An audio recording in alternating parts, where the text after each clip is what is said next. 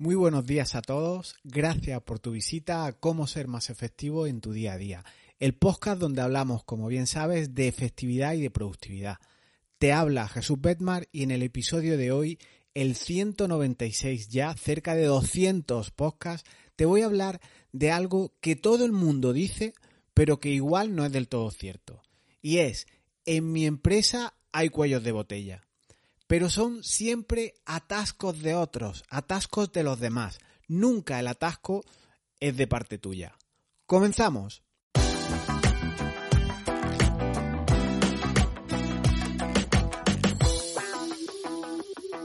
Te contaré hoy cómo un cambio en una simple aplicación en una empresa, una simple renovación en una herramienta informática puede suponer muchas tensiones internas. E igual te he hablado en episodios anteriores de estos cambios que se producen o tienen distintas fases, distintos estados por los que se va pasando eh, a nivel de, de las personas y de su resistencia, distintos puntos de vista según cada uno ve ese cambio, esa migración, esa nueva aplicación que aterriza en tu empresa.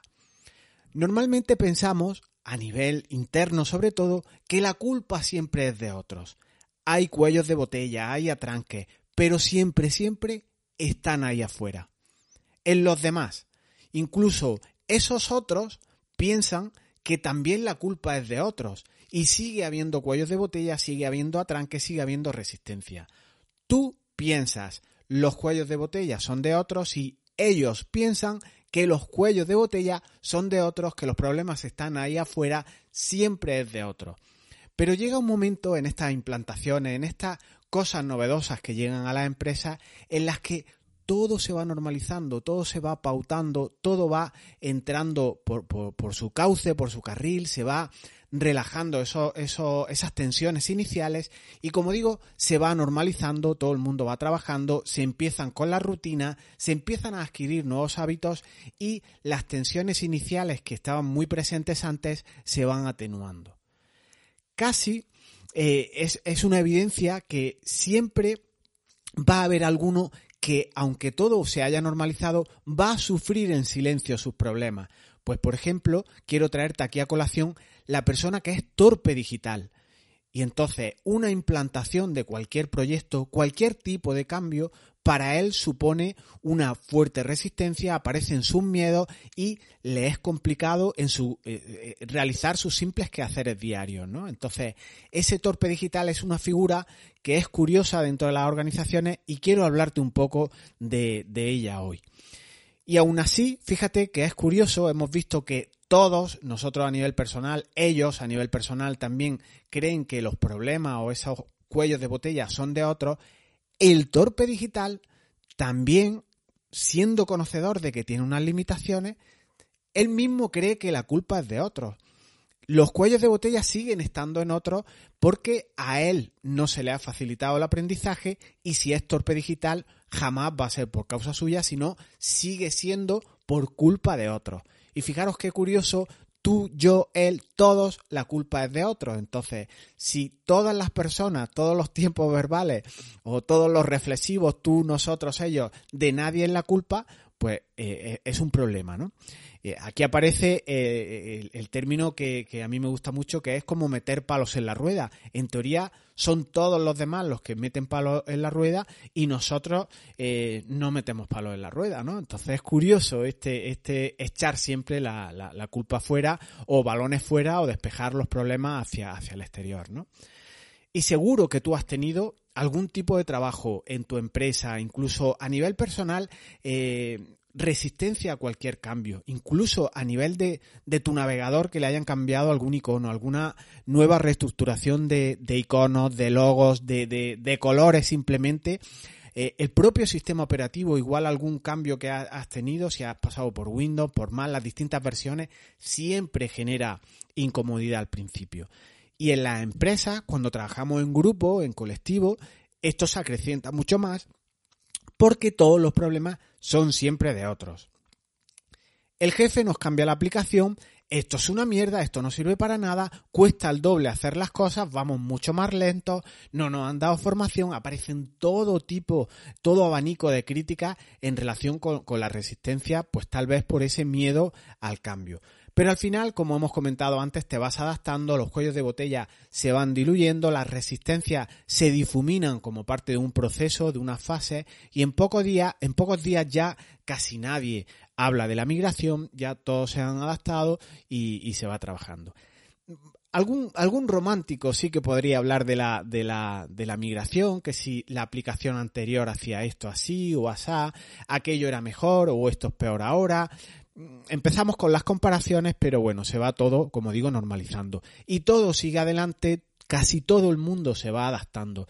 Y es recurrente eso que te comentaba, echar las culpas a los otros y sería deseable en esos cambios propuestos, decididos, eh, que se imponen o se, o se deciden con buen criterio en una empresa, pues para ahorrar por temas de estrategia, siempre sería ideal eh, arrimar el hombro, empujar un poco más, en vez de fomentar esos ambientes tan tóxicos que hay en toda empresa de cuchicheo, de no dejar títere con cabeza, de criticar siempre cualquier tipo de cambio. Y estas resistencias, como te digo, se van diluyendo solas normalmente. Al principio el problema es colectivo, ya hemos dicho que nunca es tuyo, eso, eso, es, obvio, pero después de, se va avanzando, ya solo son algunos los que, los que imponen el cuello de botella, también se va difuminando y en la última fase siempre va a haber esa persona que es ese torpe digital que no logra avanzar, que está sigue coherente o sigue poniendo eh, palos en la rueda, sigue siendo un cuello de botella y yo te voy a dar la más humilde de, las versiones en cómo se puede terminar con ese problema. Con esa persona que igual es un torpe digital y al final lo único que está haciendo es moviendo las botellas de sitio o el cuello de botella haciéndolo más patente y que no, y que no se logre avanzar.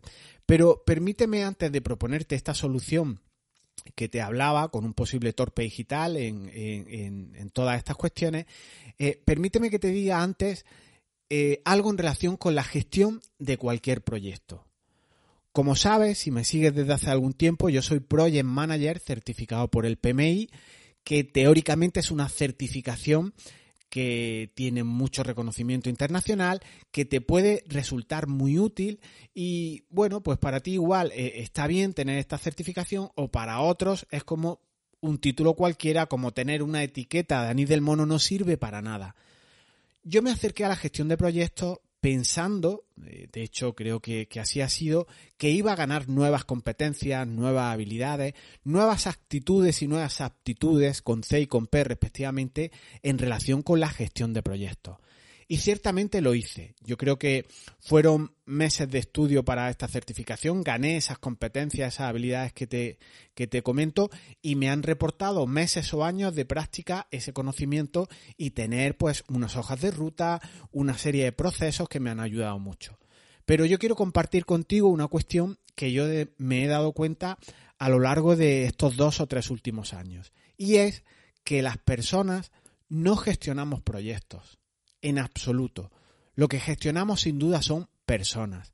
Así que como al proyecto que, te toque liderar o que haya caído en tus manos, eh, lo dirijas tú o formes parte de él, como las personas que intervengan en él no sean gestionadas bien, escuchadas, animadas, ni la más alta certificación que puedas tener va a ayudarte a lograr ningún objetivo de implantación de un proyecto. En cambio, aunque alguien carezca de ese título, que, para algunos, como digo, puede ser una etiqueta ni del mono, eh, como tú tengas determinadas habilidades de ser una persona que ayudes, que empoderes, que facilites, que animes, que hagas pagos de todo tipo, dinerarios cuando procedan, no dinerarios de palmada en la espalda, ese eterno mm, dar reconocimiento que, que es vitamina pura para las personas, a poco que implementes estas ideas, estas habilidades de ayuda, de facilitador, tu proyecto tiene muchísimas más probabilidades de alcanzar el éxito o de llegar a unos porcentajes de éxito bastante elevados. El matiz, por tanto, y es lo que me gustaría que te llevara de estos minutos, es que no solo gestionamos proyectos o no solo proyectos considerados de forma aislada, gestionamos personas, ese combo ideal de proyectos más personas. A poco que tengas alguna de, de las ideas cojas, pues posiblemente no logres implantar tu proyecto. Y ahora, eh, al hilo de cambiar la aplicación o la, las, las, funcionalidades, las utilidades que utilizamos en la empresa, esas aplicaciones de gestión en la nube, local, como sean, hay una máxima que a mí me gusta siempre compartir con las personas con las que hablo y es que la informática no ordena a las personas.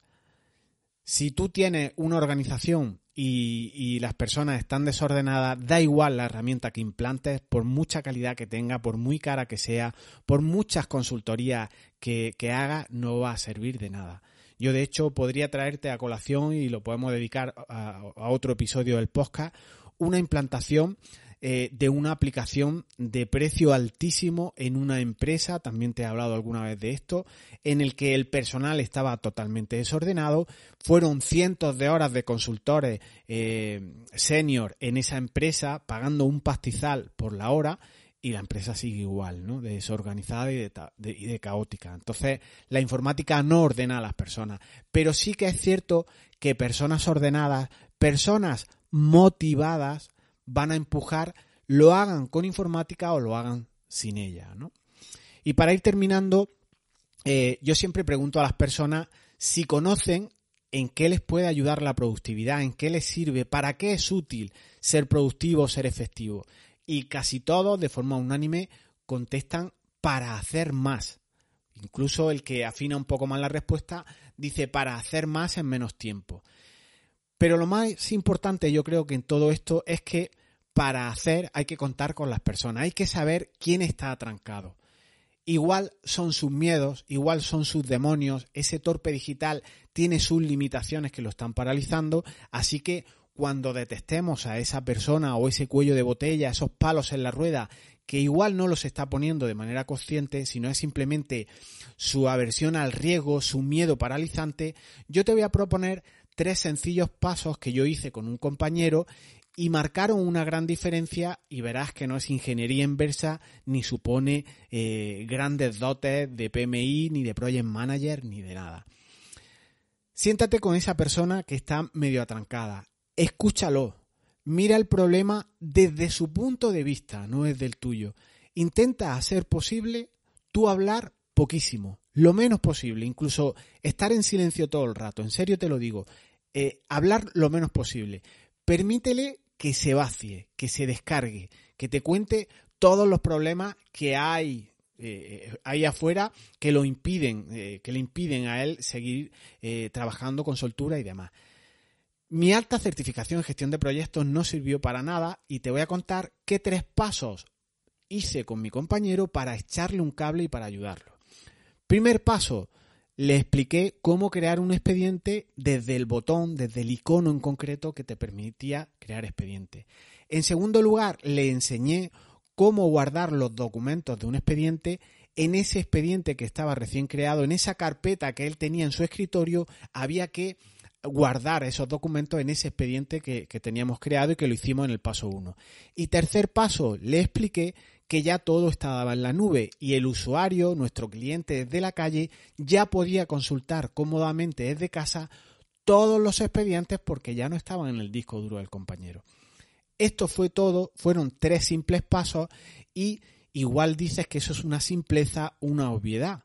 E igual yo perdí media hora, que no fue perdida jamás, sino fue ganada, fue inversión, pero para él supuso la diferencia. Para él lo fue todo. Fue echarle un cable, fue sentarme con él, fue escucharlo. Y aquí no hay gestión de proyecto, aquí lo que hay es simplemente gestión de personas.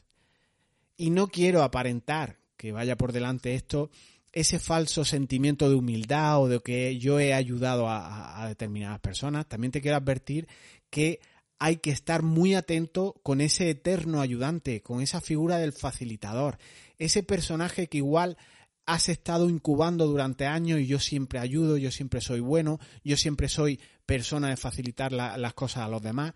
Ojo con la empatía que se puede volver en tu contra. Se puede volver en tu contra hasta extremos que te impidan avanzar, que te impiden a, ti hacer tus proyectos, hacer otras cuestiones que deberías o deseas que te pueden paralizar incluso otro tipo de cuestiones.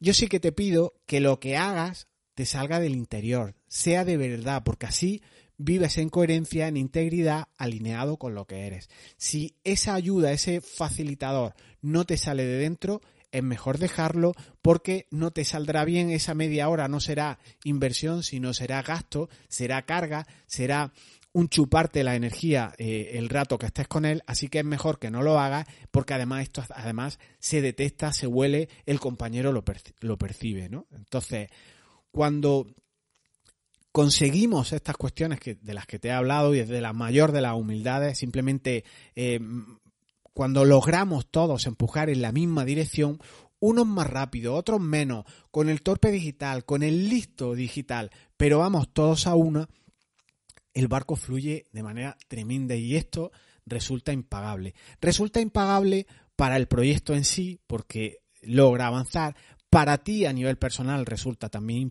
impagable y para la organización que quieres que te diga. Estás invirtiendo tú también en ella y no solo esperando recibir la nómina o la factura. Aquí es un win-win puro. En resumen, eh, está bien certificarse en gestión de proyectos, obtener titulaciones que necesites para el área de, profesión que tú tengas, si eres un artista, un profesional, un autónomo, un consultor, lo que sea. Pero como no sepamos gestionar personas, influir en ellas, facilitarles la vida, versus despellejarlo, echarle, eh, criticarlo, eh, como te enroques en esas posturas, tus logros serán menos, serán más lentos y serán más limitados. Eso sí, que lo que hagas, si entra este componente de facilitador, de ayudador, de, de acompañante, que sea porque lo haces coherentemente, que es porque está alineado con tus valores y no por aparentar, no por postureo, no para decirle luego a los demás es que yo a este le he puesto las pilas que es un torpe digital, ¿no? Esto no va de eso, ayuda al torpe digital, igual él está más solo que la una, tiene auténtico miedo, está desbordado por tanto cambio, igual tú marcas la diferencia y le ayudas un poco a hacer las cosas de, manera diferente, ¿no? Lo dejamos aquí. Suscríbete al podcast si te interesan contenidos como estos. Ya sabes que está en casi todas las plataformas, en Evox, en Apple Podcast, en Spotify o hazme una visita en mi página o en mis redes sociales que te dejo por aquí abajo todos los enlaces. Nos volvemos a escuchar el viernes que viene con cuellos de botella, con casos de éxito y de no éxito, con enseñanzas que aportan, que suman, también restan, pero te dan lecciones aprendidas impagables. Muchas gracias por tu tiempo, nos escuchamos el próximo viernes a las 8 a la hora del bizcocho. Seguimos